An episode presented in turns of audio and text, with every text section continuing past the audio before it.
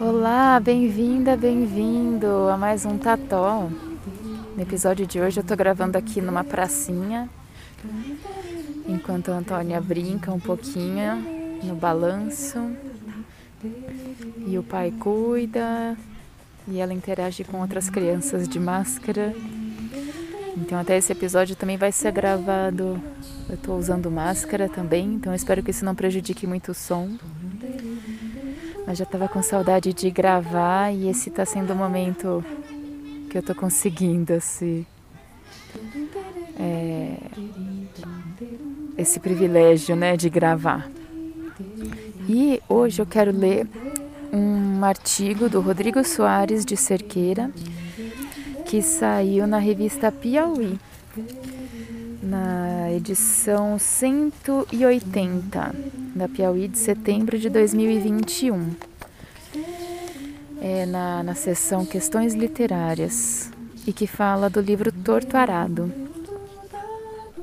Antes de começar, vou fazer esse adendo aqui para avisar que não tem muitos spoilers no artigo, mas de repente, se você está pensando em ler o livro em breve, seja melhor você primeiro ler para depois escutar o artigo, tá? porque assim vai tirar surpresa de algumas de alguns momentos. Não é nada que vai fazer, não, o livro não vai ficar pior por você já saber de algumas coisas, mas vai tirar algumas surpresinhas, tá bom? Então só para saber que eu avisei. Então vamos lá.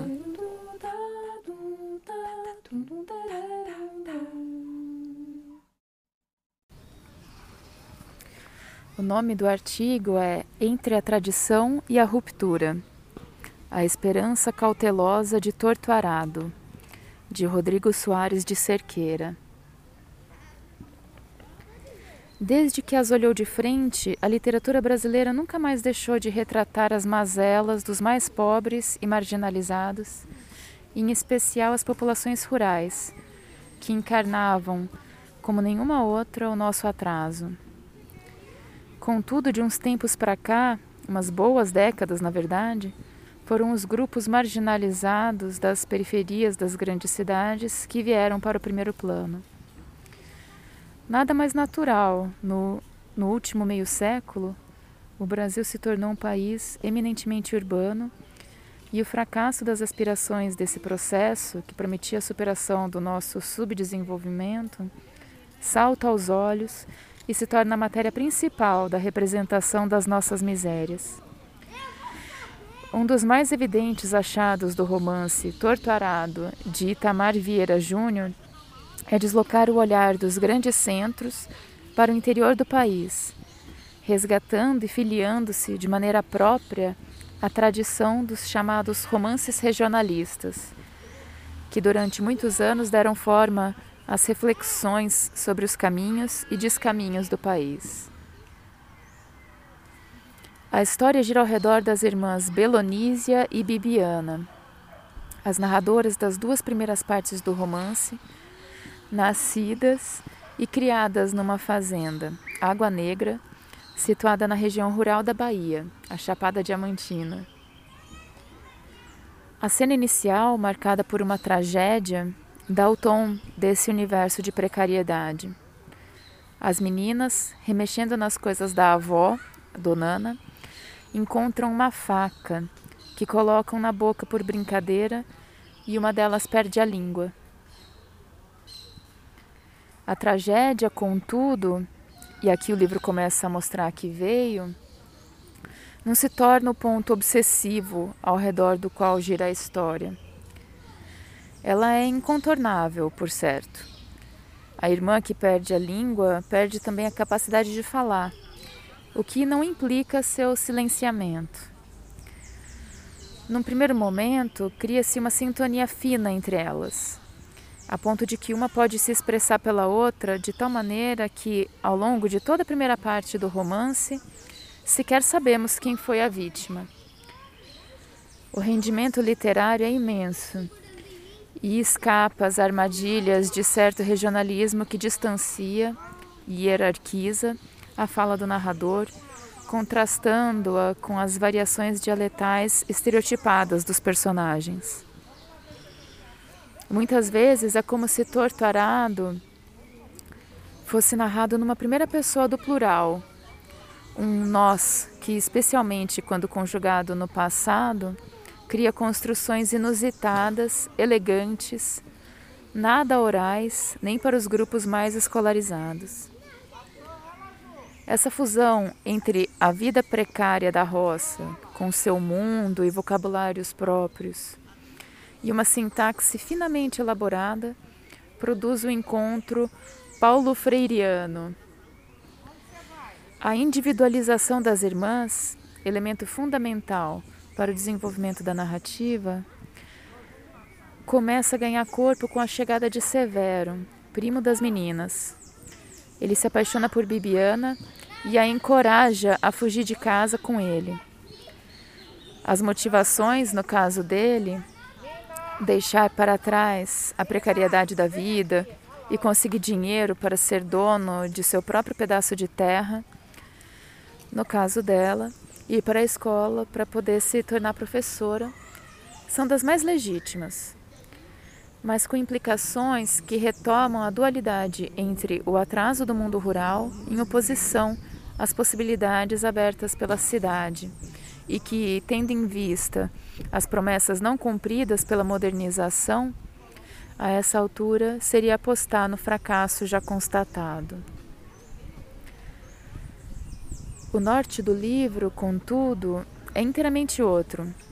A fuga que encerra a primeira parte não nos lança para fora de água negra, como parece prometer, nos embrenha ainda mais na fazenda. Quem assume a palavra agora é a irmã que fica, Belonísia. Ao contrário de Bibiana, que via na educação o futuro, para Belonísia esta é a perda de tempo, o que não significa que o romance enverede por um anti-intelectualismo tão na moda.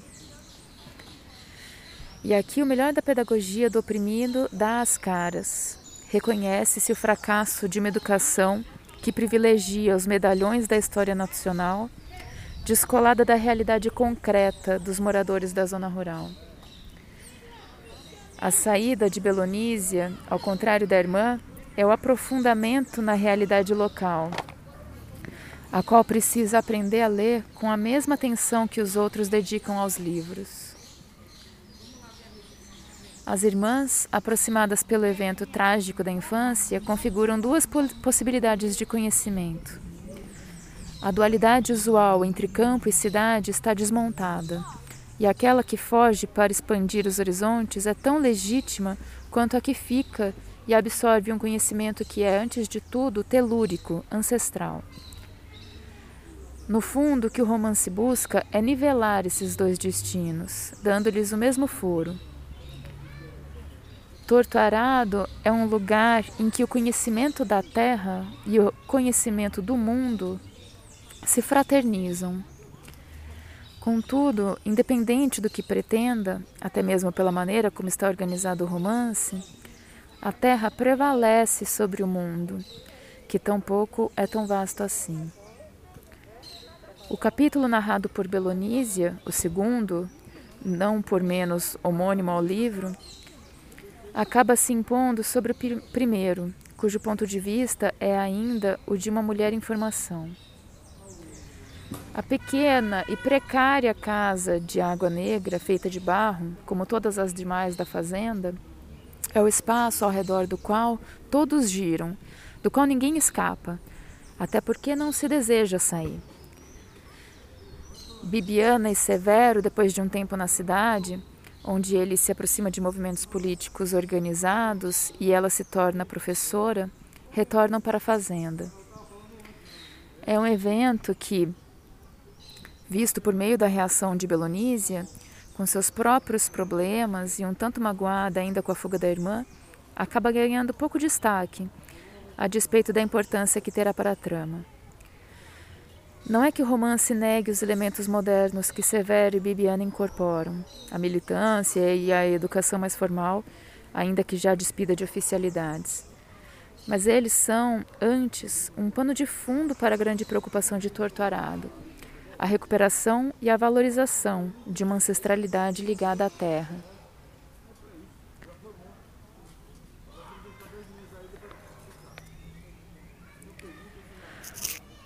O capítulo de Belonísia também é o capítulo sobre seu pai, Zeca Chapéu Grande, figura respeitada na comunidade, curador de Jaré, uma religião de matriz africana própria da região onde se passa a história.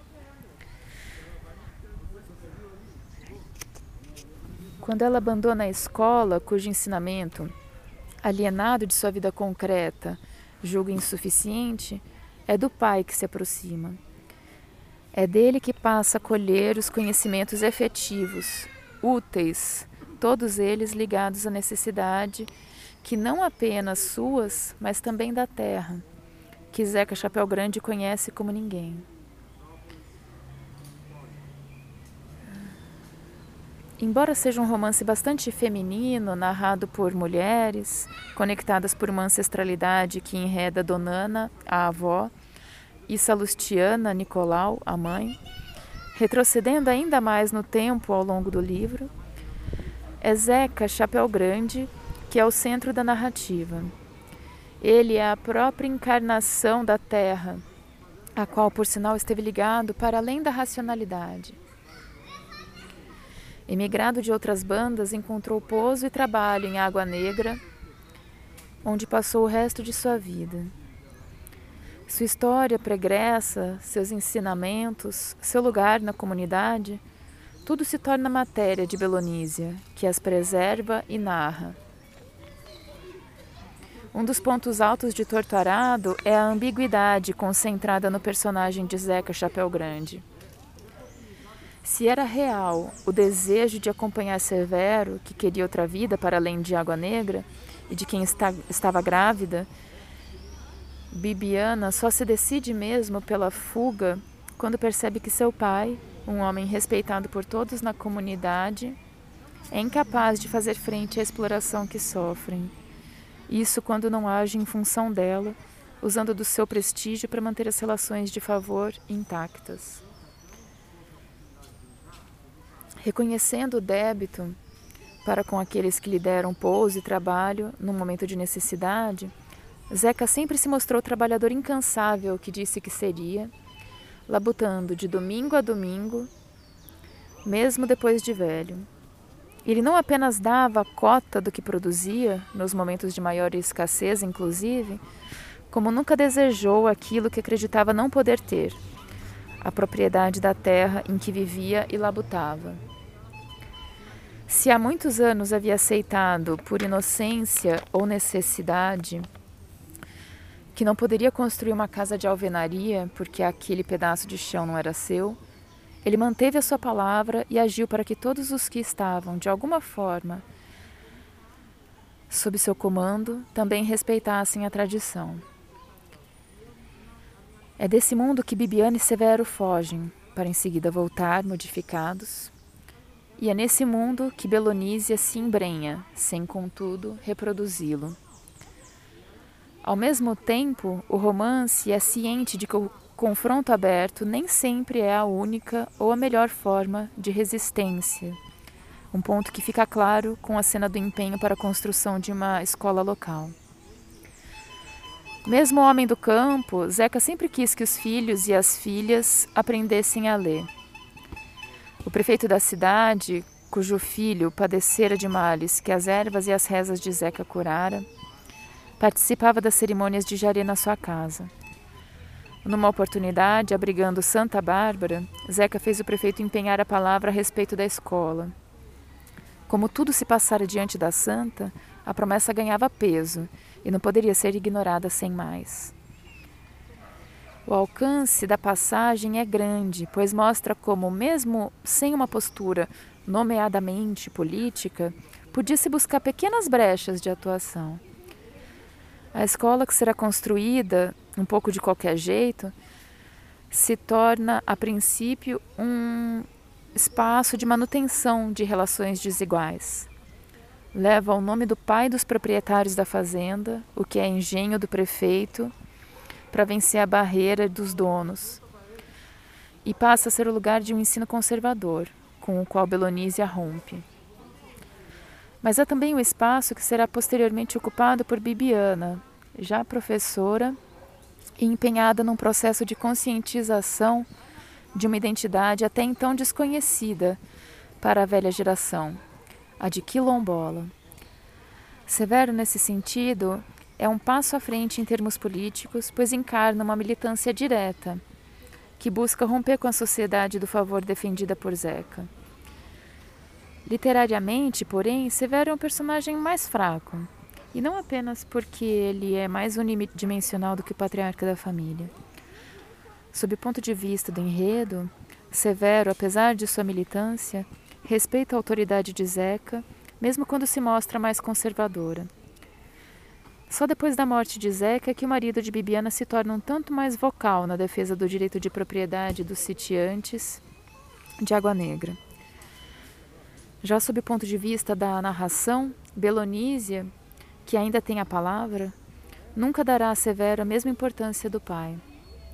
Ela reconhece a força do discurso de seu cunhado, a impressão que causa nos mais jovens, o desconforto nos mais velhos, mas tudo isso opera num segundo plano, antes menção do que ação. E nada disso muda substancialmente depois da morte de Zeca. Belonísia se volta ainda mais para o passado, recuperando suas raízes familiares. A história de seu pai e da avó, que são elas próprias partes de uma história de exploração mais ampla, cujos pontos a narradora começa a criar. Começa a ligar, desculpa. Severo nunca chega sequer perto de protagonizar o livro. Se por um lado isso não deixa de ser um avanço, porque não desloca a importância das mulheres, por outro, embaça aqui o que Severo representa, uma radicalização política. Analogamente ao que acontecera com Bibiana e Belonísia, cujos destinos configuram uma tentativa de conciliação entre perspectivas, a princípio antagônicas, um conhecimento que se adquire e um conhecimento que se preserva. Zeca e Severo também formam um par. Ainda que representem vivências distintas diante da questão da exploração agrária, mesmo assim nunca se confrontam são dois momentos de uma mesma cadeia de resistência, cada um operando à sua maneira, sem que nenhum seja menos legítimo do que o outro. Não é que o livro recuse conflitos. É o caso de Dona, Donana e um de seus maridos, Belonísia e Tobias, Maria e Aparecido, seu marido que é espanca, Severo e Salomão, o novo dono de Águas Negras. O conflito, contudo, se dá para fora, em relação às opressões patriarcais e de propriedade, mas nunca internamente. O núcleo que configura uma resistência subalterna pode ser e é contraditório entre si, centrípeta e centrífuga, ancestral, religioso, militante, etc mas é uma contradição que se fortalece por dentro, como se guardasse as energias para as relações de opressão. Uma contradição dessa natureza não se resolve com facilidade, num passe de mágica de boas intenções, como a estrutura do livro faz ver. Torturado tem uma característica curiosa. Os eventos fortes da narrativa, aqueles que nos fazem apertar as páginas do livro, ao contrário do que se poderia esperar, não empurram a história para frente. A tragédia que abre. Peraí, cadê? A tragédia que abre o romance afeta a vida das meninas, mas não modifica a da família, que continua vivendo a mesma precariedade. A fuga de Bibiana não nos leva para fora da fazenda. A morte de Zeca não abre espaço para a representação das novas relações de dominação sempre mencionadas, mas nunca trazidas a primeiro plano. Muito pelo contrário, até. É no capítulo seguinte ao falecimento do Zeca Chapéu Grande, um dos mais bonitos do romance, que tomamos conhecimento do seu nome e da sua história, o que também quer dizer um recuo no tempo. Mas é com o assassinato de Severo, que andava mobilizando os moradores contra o novo proprietário da fazenda, Salomão, que essa dinâmica atinge seu ponto mais alto. A execução, uma denúncia contundente do arbítrio que rege as relações agrárias no Brasil, encerra o segundo capítulo narrado por Belonise e nos lança para fora da história. Quem assume a palavra agora, na terceira parte, é um ser sobrenatural, uma encantada. Pausinha para procurar a filha no meio do parquinho. É assim a coisa, né, da maternidade, quando você tá não estava enxergando nem o Rodrigo nem ela, mas enfim, agora já achei. Então, continuando. Esse conjunto de regressões tem propósito progressista e está na ordem do dia. A recuperação das ancestralidades é uma recusa ao apagamento das raízes dos povos escravizados, forçados a mudar de nome e a se converter ao catolicismo Apagamento que, se tivesse acontecido com os próprios colonizadores, tiraria o sono daqueles que andam em busca de um passaporte da União Europeia.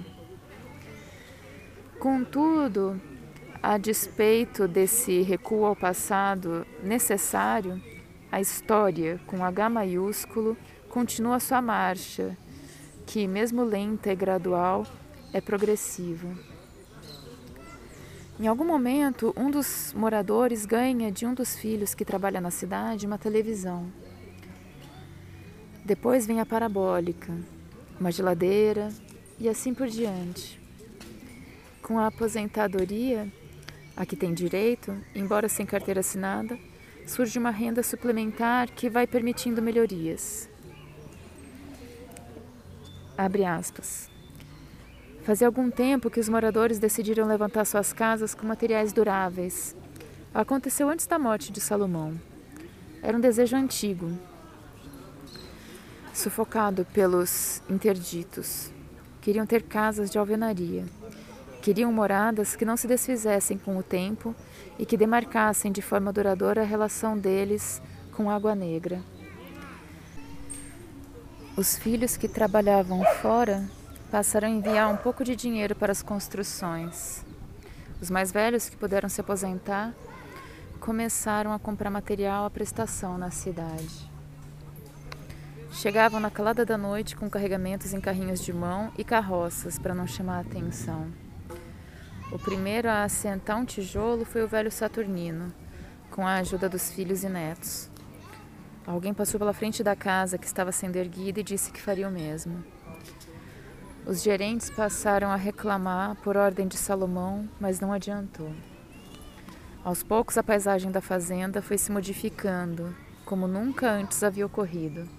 Salu apenas disse para Zezé e Belonísia que queria levantar sua casa. Fecha aspas. A transformação na vida dessas pessoas é imensa. Pela primeira vez, elas se dão a um direito que é seu, o de ter uma moradia decente na terra em que tanto trabalharam. Mas o ritmo do parágrafo captura outra temporalidade. Ele é lento, cuidadoso. Conflitos, tensões, há. Ah, mas eles nunca são explicitados. São antes cuidadosamente contornados. Talvez. Cadê? Me perdi. Talvez reverbere por trás da aparente serenidade de Saturnino e de quem ouviu erguendo a casa a militância incansável de Severo e mesmo os ensinamentos de Bibiana. É possível que eles fossem se tornando consensuais, o que não deixa de ser o objetivo do trabalho de conscientização, fazer com que o interdito possa ser dito, tornando o senso comum o que parecia uma reivindicação inalcançável a ponto, inclusive, de não precisar, neste momento tão crucial da história, a realização de uma conquista de gerações ser trazido à baila. A construção de casas mais sólidas é uma vitória da comunidade, sem dúvida, dessas que torna o presente qualitativamente melhor do que o passado e abre expectativas expectativas a respeito do futuro. Mas quando pensamos no conjunto de escolhas narrativas, algo parece um tanto estranho, porque essa conquista se faz sem que se traga a primeiro plano as ações dos protagonistas, com que, como se estas ocorressem em paralelo àquela. O resultado literário não deixa de ter um sentido despolitizado, pois, ainda que por um lado aponte para a agência humana na resolução dos problemas, em oposição à espera da graça divina, acaba por outro rasurando os esforços individuais e coletivos sem os quais o feito não seria possível. Talvez ninguém esteja tão imerso nessa encruzilhada quanto a narradora da terceira e última parte, a Encantada.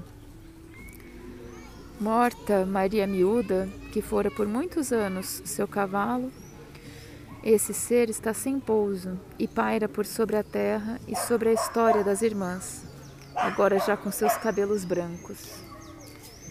Vivendo todas elas esse mundo em transformação. O recurso é engenhoso porque, por um lado, a narrativa ganha uma posição mais alta, atemporal e onisciente. Os vários fios do enredo que a consciência de Belonise e Bibiana não alcançavam vão sendo amarrados. A história da família se liga de vez à história dos diversos grupos de negros chegados ou levados para aquelas regiões de que a encantada tem sido uma testemunha privilegiada. Por outro lado, acompanhamos em primeira pessoa o vagar de um espírito que, diante das transformações, parece que vai perdendo seu lugar. O desaparecimento do mundo onde se encarnava encantada tem um duplo ritmo, que amarra a contradição do resgate ancestral com que Itamar Vieira Júnior resolve fechar seu romance. Abre aspas. O diamante trouxe a ilusão porque, quando instalaram as dragas, os rios foram se enchendo de areia que jorrava das grutas. Os rios foram ficando sujos e rasos. Sem abastança de água para pescar, já não tinham por que pedir nada a Santa Rita Pescadeira. Ah, chegou a luz elétrica e quem pôde comprou sua geladeira. Fecha aspas. Numa pista corre o progresso capitalista e sua dinâmica predatória, destrutiva, que vai eliminando a dimensão telúrica a qual está ligada a crença das pessoas dessas comunidades. Noutra, uma lembrança de última hora, as melhorias modernas que trazem um pouco de conforto a vidas sofridas. São ritmos distintos, claro, mas o simples fato de que tenham sido postos a correr lado a lado, dá o que pensar. Algo semelhante acontece quando a encantada olha para a velha casa de Zeca, em ruínas, um lugar onde havia sido recebida por um homem que sempre soube respeitar e dar corpo ao legado da resistência ancestral. As ruínas da casa, antes de serem uma metáfora do descaso diante da tradição, são a indicação de um primeiro salto para fora de uma vida marcada por necessidades e exploração.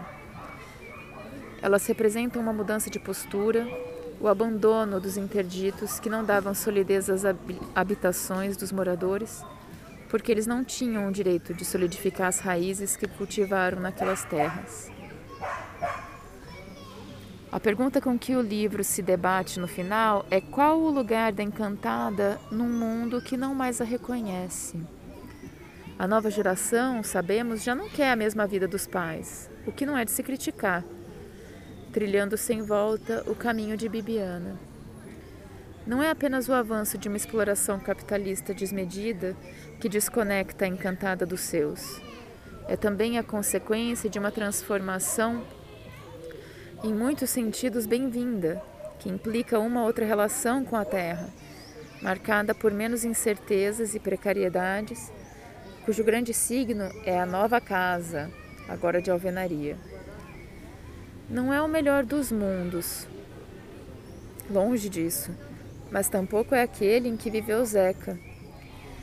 O enigma é se a própria encantada tem consciência de que seu desaparecimento decorre também da redução da função protetora que o elemento religioso tinha para os desamparados, que encontravam nele, seja fora do aqui e agora, seja nas suas brechas, conforto e resistência. Quem sempre teve algum grau de consciência de que as obrigações religiosas cobram caro era Donana, recusando ela própria as demandas impostas pelo chamado. Para ela, a tradição tem um quê de utilitarista, palavra que não usa como que não uso como crítica, quando pelo contrário é meio um meio emancipatório. Abre aspas. Queria ensinar as netas os mistérios dos feitiços e dos encantados para os problemas diversos. Queria ensinar para que se desenvolvessem sozinhas no mundo, para que ajudassem aos que precisassem e, mais ainda, para que procurassem pela liberdade que lhes foi negada desde os ancestrais. Fecha aspas. Noutras palavras, queria ensinar-lhes o segredo da encantada por muitos motivos, exceto pela sua simples preservação, que, por sinal, pode ser castradora. A chave dessa contradição entre um passado que se busca preservar, por ser parte constitutiva da resistência possível dessa comunidade, e um futuro que se abre lenta e positivamente a despeito das suas consequências, está na frase de abertura da terceira parte do romance, que é narrada pela encantada. Abre aspas. Meu cavalo morreu e não tenho mais montaria para caminhar como devo. Desde então passei a vagar sem rumo, arrodeando aqui, arrodeando acolá, procurando um corpo que pudesse me acolher. Meu cavalo era uma mulher chamada Miúda, mas quando me apossava de sua carne, seu nome era Santa Rita Pescadeira. Fecha aspas. A metáfora religiosa usada aqui é complexa e vale a pena ser explorada. Do ponto de vista da encantada, não ter mais cavalo a priva do seu contato com o mundo, roubando sua razão de ser. Do ponto de vista de uma miúda, daqueles e daquelas que são vilipendiados pela vida, ser cavalo de santo, a despeito da perda de autonomia, que já era mesmo uma ficção, empodera. Já do ponto de vista do futuro, cujo horizonte de expectativa não é mais tão reduzido assim, o custo das obrigações que limitam a vida em função das necessidades do santo e do povo parece alto demais. A situação não é fácil de se resolver, como o gesto final do romance faz ver. Contudo, a quadratura do círculo que Itamar Vieira Júnior tenta calcular é das mais urgentes. Torturada é um romance que não só retoma a questão agrária brasileira, um tanto negligenciada em termos de hipervalorização do agronegócio, como locomotiva do desenvolvimento nacional, como faz a partir do ponto de vista de três mulheres, todas elas negras e camponesas. Internamente ao núcleo central do romance, a família de Bibiana e Belonísia, o jogo de conciliações é grande e abarca a totalidade das aspirações progressistas. O conhecimento da terra com o conhecimento do mundo, a resistência ancestral com o engajamento militante. O livro permite um respiro, porque alarga o horizonte de expectativas, ainda que não encontre objetivamente solo sobre o qual se assentar. Não é que a consciência quilombola, o resultado final do processo de conciliação das aspirações, não tenha fundamento. Tem, e muito. Mas esse ganho corre em paralelo de um outro conjunto de mudanças, igualmente lento, mas menos seguro, que é o tempo das esperanças da nova república essa mesma que anda sob ataque cerrado. Essa é a inocência de Tortarado que acalanta, a de manter de pé a crença de que, mesmo diante de todas as evidências, o hoje é melhor do que o ontem e está aberto para o amanhã. Uma das cenas finais do romance é a despedida de Inácio, filho de Bibiana e Severo, que deixa a fazenda para fazer faculdade, um passo a mais do que havia dado à mãe. A passagem ressoa as expectativas de Que Horas Ela Volta, filme da Ana Molayert, lançado em 2015, o apagar das luzes da expressão cultural lulista no imaginário nacional. Por um lado, redobrar a aposta na esperança incrustada na metáfora do acesso ao ensino superior dos filhos e das filhas dos setores mais pobres pode soar inocente num livro publicado já sob o signo do bolsonarismo. Por outro, os arcos narrativos das obras são diferentes. No romance de Tamar Vieira Júnior, a linhagem geracional não é rompida, como acontece no filme de Molayert. Pelo contrário, é a continuidade entre formas distintas e intergeracionais de resistência que dá ao romance boa parte de sua força. Ao recuperar a tradição literária e social de que faz parte, Torturado aprendeu que entre a catástrofe e a ausência de saída vai um mundo. E esse foi o artigo Entre a Tradição e a Ruptura, do Rodrigo Soares de Cerqueira, lançado na revista Piauí de setembro de 2021. Esse livro é assim é um livro que que realmente me marcou bastante, assim, foi um refresco no meio dessa pandemia que a gente ainda está vivendo e desse momento político, né, nacional. Antes que eu me esqueça, é, que eu me distraia, eu queria só ler aqui a, a biografiazinha, né, a mini biografia que tem do Rodrigo Soares de Cerqueira, que está na descrição. Ele é professor adjunto de literatura brasileira na Unifesp e autor de Crítica e Memória, um estudo dos textos memorialísticos de Antônio Cândido, pela editora Unifesp.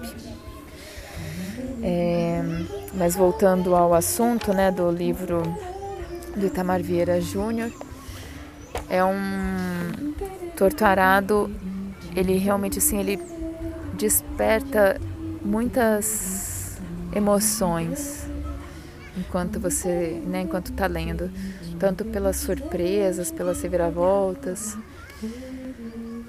quanto pela pela poesia e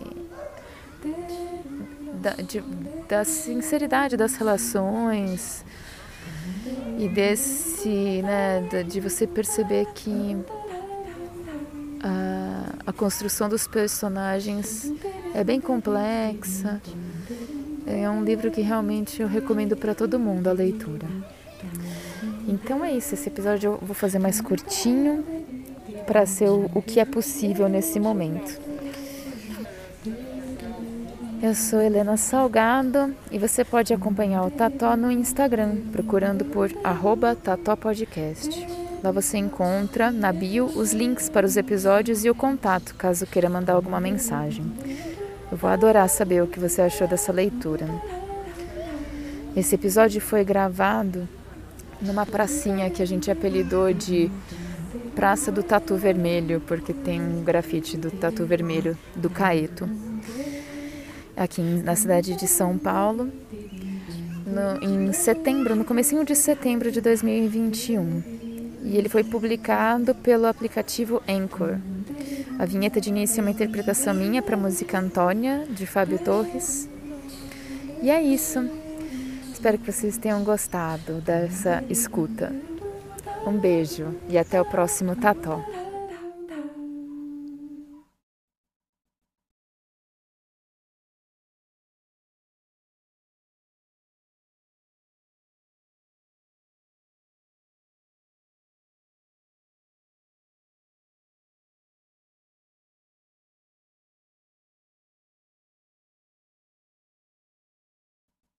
Dum, dum,